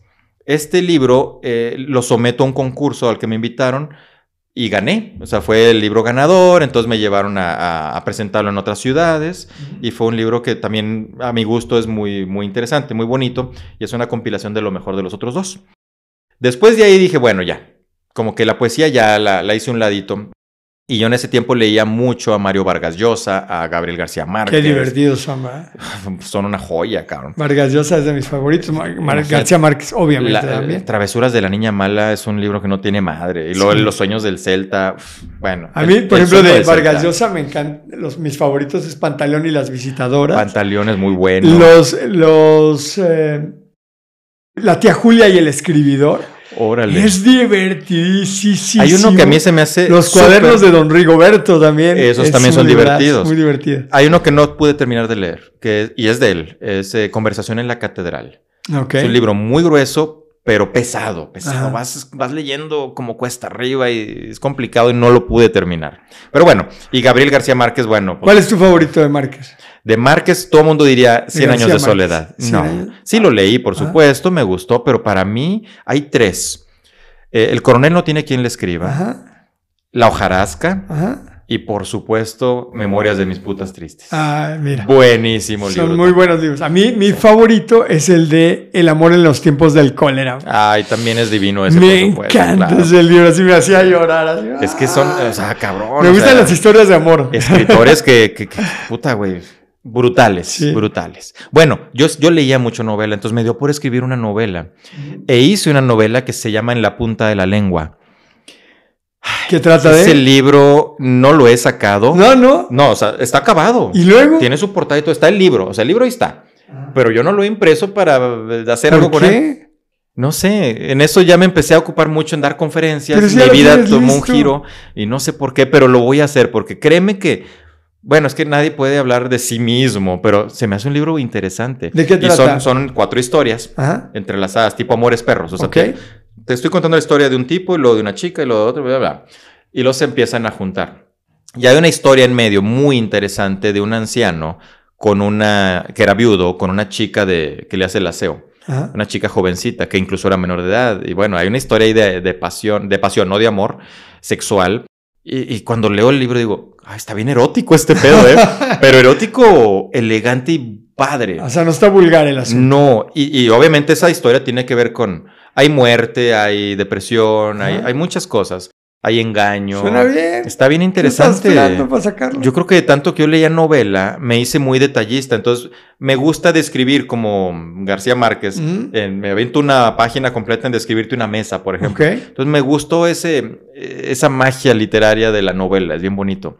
Te lo voy a, te lo voy a confiar y te lo voy a, a imprimir porque están en engargolados. O sea, a mi esposa se lo regalé en un engargolado. Entonces, te lo voy a, a ver que, a, que me des tu opinión. Sí, con mucho gusto. Sí, cabrón. Pero tienes que sacarlo, pues ya hiciste lo más difícil, Ya, que es, es que es escribirlo. pues ya sacarlo es lo más fácil. Yo quiero, yo quiero hacerlo porque hace como un año lo volví a desempolvar y me puse a leerlo. Dije, oye. ¿Y te que- gustó? Es que sí me gusta. Ah, pues sí me está. gustó. En realidad me gustó. No sé, digo, cada quien pues quiere las cosas suyas, o sea, las atesora y las valora mucho. Tal vez para un crítico diga, pues no vale madre.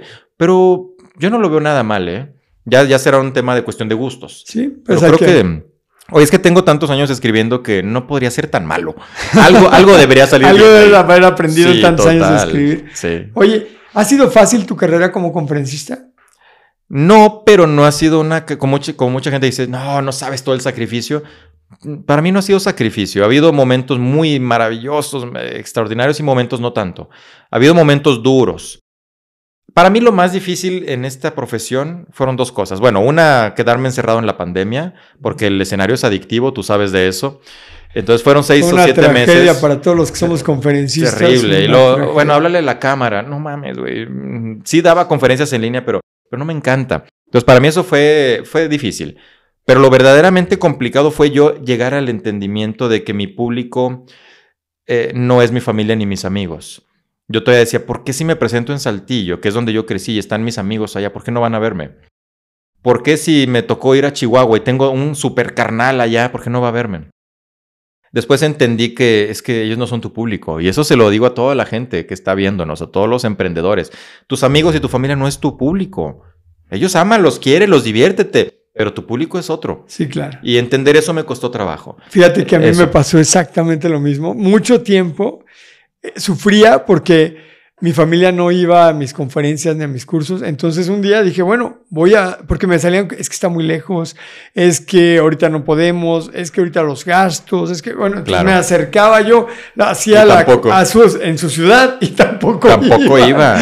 Tampoco Bueno, iba. y- y ahí- me costó trabajo entender eso, que, que Es tu que familia no es es, difícil. tu público. Es difícil entenderlo. pero me encantaría que quienes más amo pues vinieran a ver mi trabajo, vinieran a, a, disfrutar de esto que, que, está muy padre, pero no es así. No, y, y, y sí hay una, un pensamiento extraño ahí, porque hoy en día yo digo, ya no necesito que vengan. No lo necesito. Me encantaría verlos de repente, claro, pero no. Lo, lo, que fue más complicado es que aparte de no ir, hubo dos o tres que me criticaron mucho. Este ya se cree artista. Este ya se cree no sé qué. Cabrón, o sea, yo no me estoy creyendo nada. Yo simplemente estoy haciendo un recorrido. Yo vengo desde rentar un pinche gimnasio, hacer para los lados eh, los aparatos para dar un curso ahí porque es lo que me prestaba o me rentaba una amiga mía y tenía cuatro personitas en un cursito. Vengo desde ahí hasta dar conferencias en diferentes países. Entonces, no es que yo me crea artista, pero hay un recorrido. Claro, hay un trabajo. Y me la he pelado bien duro. O sea, finalmente, mucho esfuerzo, mucho esfuerzo. No sacrificio, esfuerzo. Tú sabes que como creador de contenido, todos los días tienes trabajo. Todos los días tienes cosas que hacer. Entonces, cuando te dicen, ah, pues eso no es trabajo y, él ya se cree artista, pues no, no soy artista, pero, pero puedes, puedes ver todo lo que llevo de carrera. Y hoy en día, lo bueno es que ya no me interesa que lo vean y, ahora lo ven, ahora seguramente que ya no te Lo ven, pero me siguen criticando, me siguen criticando, pero ya entiende uno que hay un tema de envidia, de proyección, de espejeo, de, frustración, porque sigue siendo empleado de oficina y 10 horas al día y todo frustrado y se está divorciando y no tiene lana y, y ve a la persona que le va bien y pues le tiras mierda a esa persona. Eso, es, normal. Vivimos en un país, en un continente donde la gente tiene un pensamiento muy cangrejista, ¿no? De hacia abajo, hacia abajo. Y si, si yo no estoy bien, los demás tampoco van a estar bien. Pero aquí el trabajo interesante es que te empiece a valer pito lo que digan los demás de ti. Claro. yo, yo, yo ahora tengo dos grupos de amigos. Uno, que es los amigos de la infancia, con los que agarraba la jarra toda la vida. Y pues voy los veo, me da gusto y punto. Pero tengo mis amigos de negocios, de emprendimiento, de crecimiento y de éxito. Así es. Sí, siempre la, y con la familia pasa lo mismo. Es la familia que nos tocó. Tengo un amigo que dice eso, la familia que nos tocó. Y tengo por otro lado la familia que yo elegí tener, ¿no? La que yo elegí con el corazón. Y eso está bonito. Así que lo más duro que te ha sucedido en la parte de tu carrera profesional como conferencista es esta parte de no poder hacer que tu familia y tu gente cercana asista y, te celebre y te festeje y aprendan y les puedas ayudar con tus contenidos. Yo creo que sí, pero en su momento. ¿Mm? Como te digo, ahorita ya no, ya no. Ya no es tema. Y lo más padre, lo más bonito que te ha sucedido como conferencista. pues mira, cuando en una ocasión en una conferencia grande, de las masivas, este, termino y todos se paran a aplaudir. Y yo creo que todos se quedaron a que yo saliera a tomarme la foto y salí. O sea, dije, wow, salgo y me puedo tardar dos, tres horas, lo que sea. Esa sensación que quizá tú conozcas de estar en un escenario, viendo al público todos de pie aplaudiéndote, es algo que no se puede describir. O sea, es algo maravilloso. El ir a otros países y que la gente se ponga de pie cuando acabas es espectacular. Claro. Yo creo que como conferencista todo ha sido un camino bien bonito. El tema de la satisfacción de haber presentado una federación que cree de conferencistas y tener el privilegio de tener a gente como César Lozano, como Alex Day, como Pilar Sordo, Diego Dreyfus, eh, que en paz descanse Miguel Ángel Cornejo, eh, etcétera. Entonces decir, oye, gente que yo admiro y que yo seguía, confían en mí para esto, es maravilloso también. Hace unos días te vi en el escenario entregándole un premio al doctor César Lozano, estuvo muy divertido. Aparte hablaste en el escenario, el teatro estaba lleno. muy, bonito, la verdad que todo lo que dijiste estuvo muy inspirador y muy bonito. Sí, que después dije, cabrón, me pasé de lanza, me aventé mucho más tiempo del correcto. Pero tú sabes que estando en el escenario es difícil callarte o, no controla los tiempos. Según yo hablé bien poquito y era, un chingo de tiempo el que hablé. Pobre César estaba atrás nomás viéndome así. A mí se me hizo muy poquito tiempo. La verdad es que yo disfruté lo que dijiste y se me hizo como un instante cuando me dijiste, oye, pero es que hablé como 10 minutos. Sí. no me pareció que fueran 10 minutos. Bueno, eso, ese tipo de momentos también son muy gratificantes porque yo, yo, César es amigo mío así como tú y como tú es amigo tuyo también, César Lozano. Alguna vez le dije, César, tú no sabes, pero yo me iba escuchando tus discos. Cuando viajaba una hora, ¿te acuerdas que te dije que yo viajaba una hora? Yo me iba escuchando los discos de César Lozano, El placer de vivir, Personas difíciles, etc. Yo decía, yo quiero hacer eso. Yo quiero hacer eso. Yo, yo quiero dar conferencias. Y lo decía, y yo quisiera, bueno, ya si no es mucho pedir, también ser amigo de, de este conferencista. A veces no me sabía ni el nombre. Y después de muchos años, mira, ahora somos amigos, me dedico a lo mismo.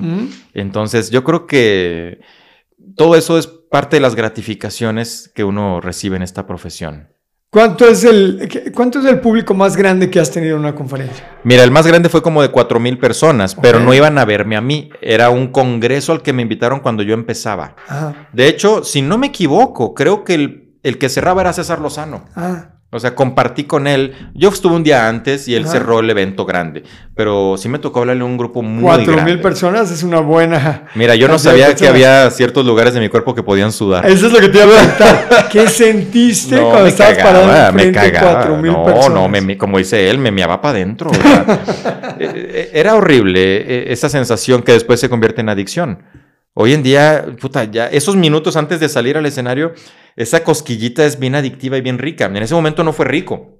Yo decía, ¿qué hago, cabrón? O sea, no sé, no puedo hablar. ¿Lo hiciste bien? Supongo que en su momento. ¿No te viste después? Yo ¿No, me ¿No sentí viste la bien. grabación? ¿No te No, escuchaste? no, No, no, no, en lo absoluto. Yo trabajaba en las escuelas y por ser psicólogo me pidieron ahí una charla.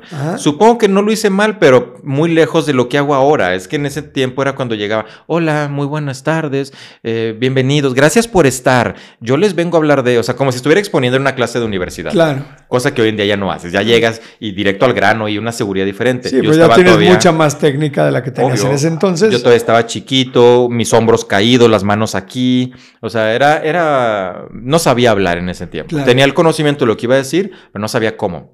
Entonces, el estar pisando más escenarios me hizo agarrar tablas y conocer. Y después ya estudié, me preparé, fui a cursos Justo de te iba a preguntar, ¿tomaste cursos de oratoria Sí, sí, y claro. con quién te has entrenado? Con Víctor Push. Y había otro que me mandaron, yo no quería ir y se llamaba Roberto González, no me acuerdo, no me Ah. Que de hecho hoy en día ya no se escucha, pero un señor que sabía mucho también. Entonces empecé a, a todo esto, leía libros, Arturo Villegas, que también es buen amigo mío, que también eh, se dedicaba a entrenar gente. Entonces aprendí mucho de esto, pero realmente todo se aprende en la práctica. O lo más valioso lo aprendes arriba del escenario. Creo que el mejor maestro de hablar en público no es César Lozano, no es Arturo Blacayer, eh, no es John Maxwell.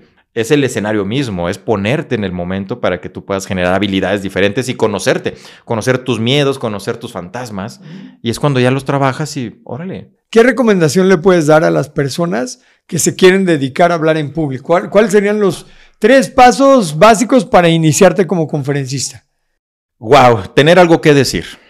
Porque hoy en día, sobre todo cuando empezó la pandemia, todo mundo dijo yo soy coach, yo soy conferencista, yo soy creador de contenido. Y hay mucha irresponsabilidad porque ves gente con muchos seguidores y dicen puras pendejadas. Y dices, no mames, es que por eso está el mundo así. Tener algo importante que decir, sobre todo, o sea, eso, tener algo grande que, que- que compartir. Ese es número uno. Número dos, fe, o sea, cree en ti. Cosa que yo no creía en mí al principio. Cuando empecé a creer en mí, las cosas mejoraron totalmente. Cree en ti. Y número tres, ¿qué le podríamos poner número tres? Eh, divertirte y disfrutarlo. Porque mucha gente dirá, capacítate. Sí, claro, pero eso, eso tiene que ser, capacítate, aprende del lenguaje corporal, aprende a dominar el- la voz, matices de voz, todo eso. Claro, pero como sí o sí, ten algo que decir, cree en ti y diviértete al hacerlo. Diviértete. ¿Cómo puedo mejorar la creencia en mí? Que de los tres que acabas de decir se me hace que es el más complicado. Sí. ¿Cómo, cómo le hace una persona para creer un poco más en sí misma? ¿Cuál, cuál sería tu recomendación? Entender que podemos hacerlo, que si otros pudieron, podemos. Yo nunca creí en mí, yo decía, es que lo que yo estoy soñando es muy grande. Por eso nadie se ríe de mí, porque yo tenía que decir, no, pues no, yo nada más quiero hacer esto. Cuando empecé a, soltar mis sueños más grandes, la gente se empezó a reír de mí. Y es cuando dices, si no se ríen de tus sueños, es que no estás soñando en grande, cabrón. Ok, eso está padre. Y, y- y de alguna manera cuando yo decía, lo que yo sueño, yo quiero ser como César Lozano, yo quiero ser como Alex Day, como Miguel Ángel Cornejo, qué lejos estoy. Claro, eh, aterrízate en tu realidad, sí estoy lejos, pero el primer paso es decir, pero voy a llegar, pero creo en mí. Incluso hay gente que habla, o sea, tú puedes hablar mucho mejor que otros, ¿ok? Pero esos otros tienen más fama. Y hay gente hoy en día que habla extraordinariamente bien, tienen mensajes brutalmente buenos, pero no son famosos. Entonces, el creer en ti es darte cuenta que si otros lo pudieron hacer, tú también puedes. ¿Te va a costar? Claro, te va a costar. Pero si, quitas, si no quitas el dedo del renglón, lo vas a hacer. Acuérdate que hay una frase hermosa que dice, cosas buenas le pasan a quien insiste, persiste, resiste y jamás desiste. ¿Entendiste?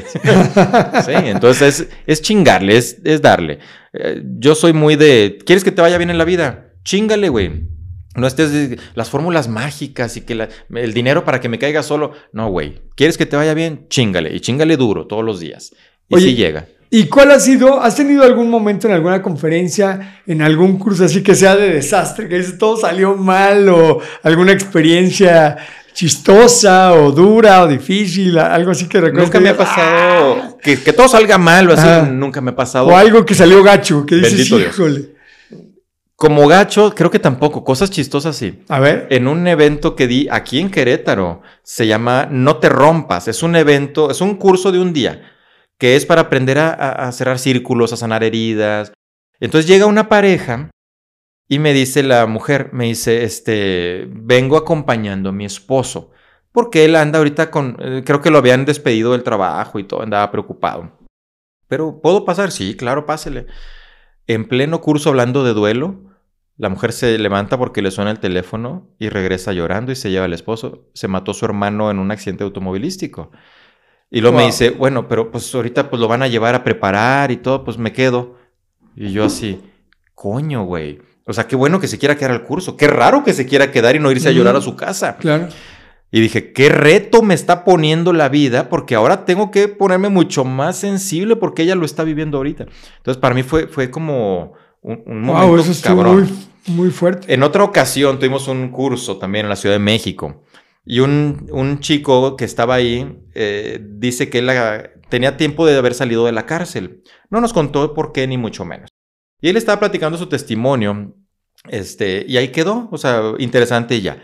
Llega un señor también que estaba ahí, mucho más grande de edad, y él platica también un tema que él había estado en la cárcel muchos años antes y que desde entonces él se dedica a darles ayuda a los presos, ¿no? A los reos.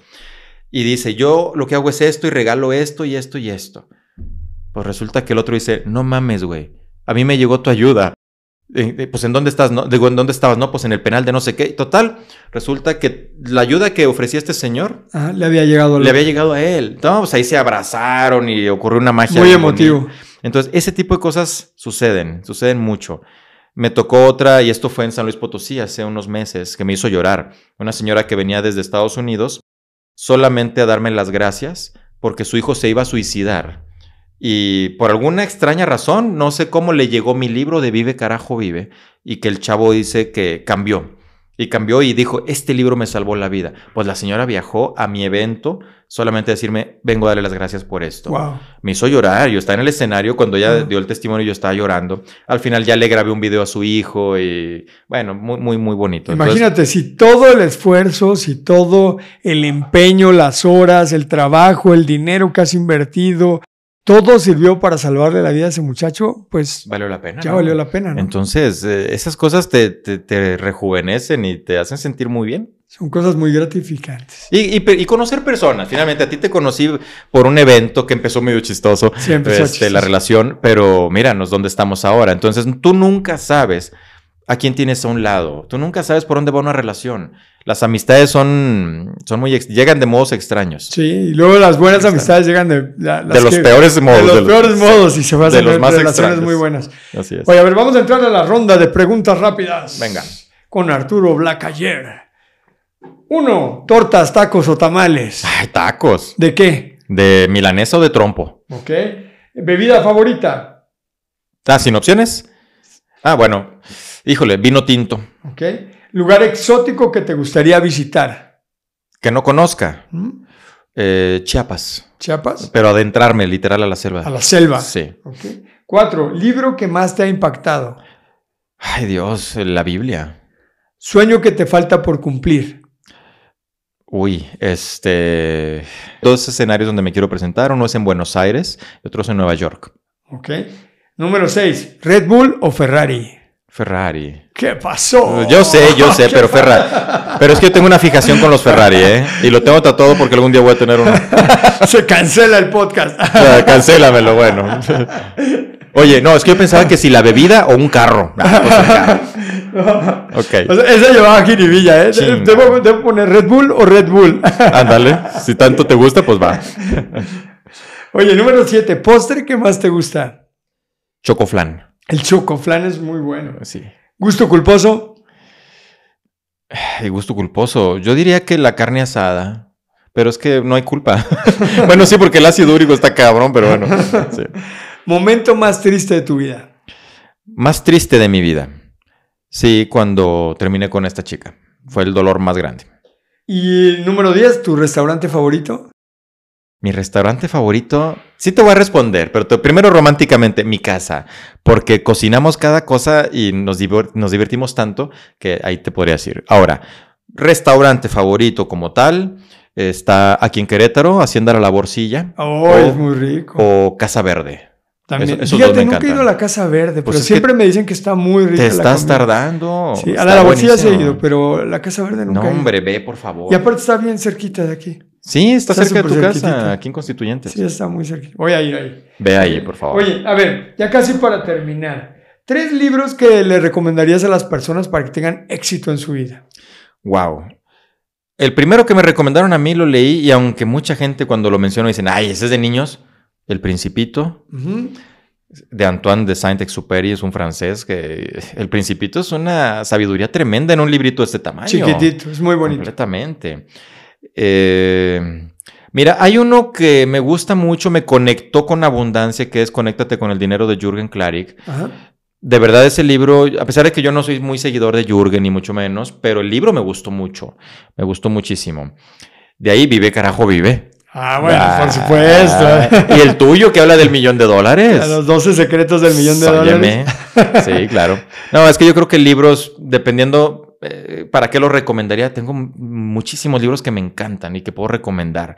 Pero finalmente algo que me gusta que dice Diego Dreyfus, yo no recomiendo libros porque no me sé tu vida, tu recorrido, tus gustos, tu, tu momento. O sea, es, es complicado recomendar libros nada más así, sino conociendo a la persona, viendo en qué momento está de su vida, cómo es su personalidad, pues te ¿Y recomendamos. cuál es el objetivo, no? De la Exactamente, persona el En ese objetivo. momento de su vida. Sí. Si tuvieras la oportunidad de tomarte un cafecito con alguien a quien admires muchísimo, vivo o muerto, ¿con quién sería? Pero ¿por qué café, güey? Bueno, té o un refresco, No, no, un no, vinito. Ah, ya, ya, ya estamos. Me encantaría. Mira, te voy a decir uno vivo y uno muerto.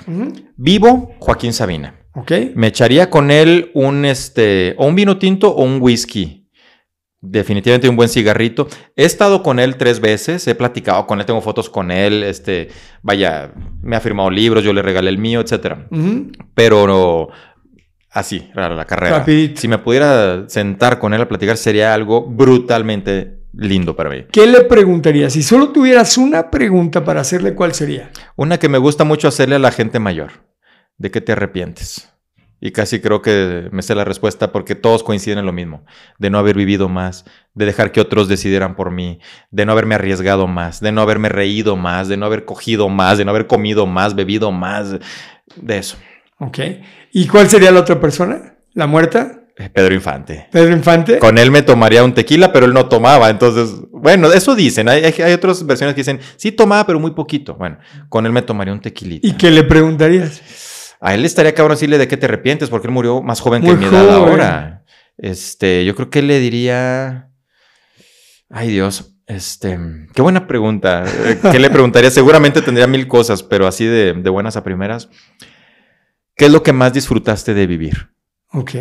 Muy buena pregunta.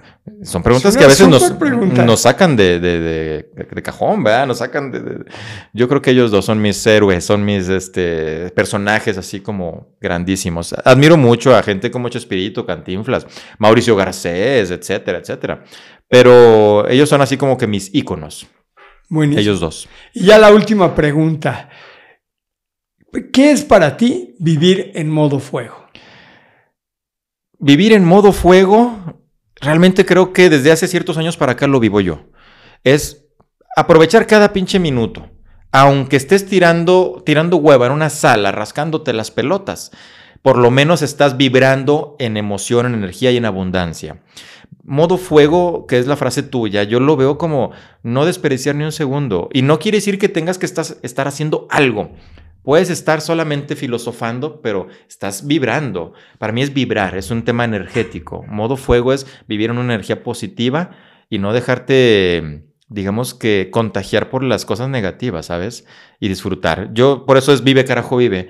Y una de mis definiciones de éxito es una persona es exitosa cuando se dedica a lo que le apasiona, disfrutando todo el trayecto, disfrutando, no nada más el final, sino todo lo que nos llevó ahí.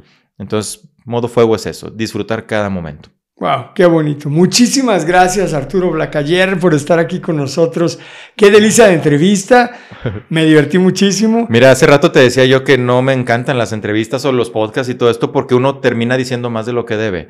Lo que te platiqué al inicio de mi viaje a Estados Unidos, no lo he platicado con nadie. Y esto va a estar público. Entonces imagínate el cagadero que se va a poder armar. Porque esto lo sabe mi padre, mi esposa y un solo amigo.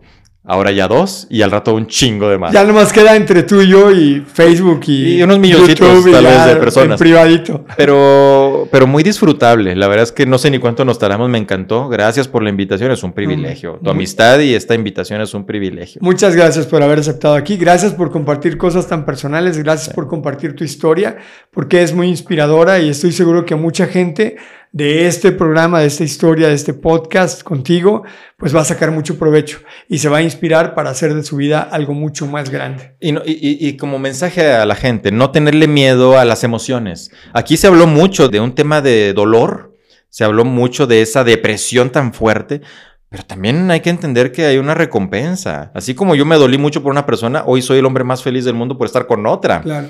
Y soy, soy muy feliz. Eh, mi familia, bueno, tengo mi esposa y dos hijos. Somos un equipo brutal. Y mi recomendación es sean un equipo. Ya sean pareja o incluso en familia. Busquen ser un gran equipo ámense y quiéranse y respétense y disfrútense. Hay muchas reflexiones que podemos sacar del podcast de hoy. Esa que acabas de decir. Otra es que las tormentas no duran para siempre. No, y algunas llegan para romperte la madre y otras para limpiarte el camino. Y, el sol al final vuelve a salir. Totalmente. Y acuérdate que siempre, siempre, siempre pasan las cosas para algo mejor. Claro. Creo yo y estoy convencido de ello. La vida es un rato y un reto. Entonces, si es un ratito, vívela, disfrútala como un reto. No, no estar esperando que lleguen las cosas, sino hay que salir en su búsqueda. Cambiando la mente, cambiamos una realidad. Wow, qué bonito. Pues ahí lo tienen, mis queridos rebeldes, esta súper entrevista con Arturo Blacayer. Síganlo en sus redes sociales. Gran conferencista, una gran persona que nos muestra que cuando uno sueña en grande es posible lograr y hacer sus sueños realidad y lograr mucho más de lo que uno se imaginó, dedicado, enfocado, trabajando y con una meta muy clara en el camino, trabajando en equipo con tu familia, con tu pareja y haciendo que las cosas sucedan. Mi querido Arturo, muchísimas gracias. Rebelde, vive la vida en modo fuego. Todos los años, todos los meses, todas las semanas, todos los días, todas las horas, todos los minutos y cada uno de los segundos de tu vida, vívelos en modo fuego porque es la única forma como un rebelde se puede dar el lujo de vivir. Porque una es la oportunidad que tienes de trascender en esta vida. Una es la oportunidad que tienes de aprovechar el regalo más valioso que te fue dado, tu vida. Por eso tienes que vivirla en modo fuego. Vive la vida en modo fuego a cada instante mi querido rebelde. Gracias por dejarme ser parte de tu vida e intentar agregar un granito de arena para que tu vida sea más próspera y más feliz. Gracias por dejarme vivir mi propósito de vida a través de servirte. Te amo con todo el corazón. Nos vemos en el siguiente episodio de Vivir en modo fuego. Adiós.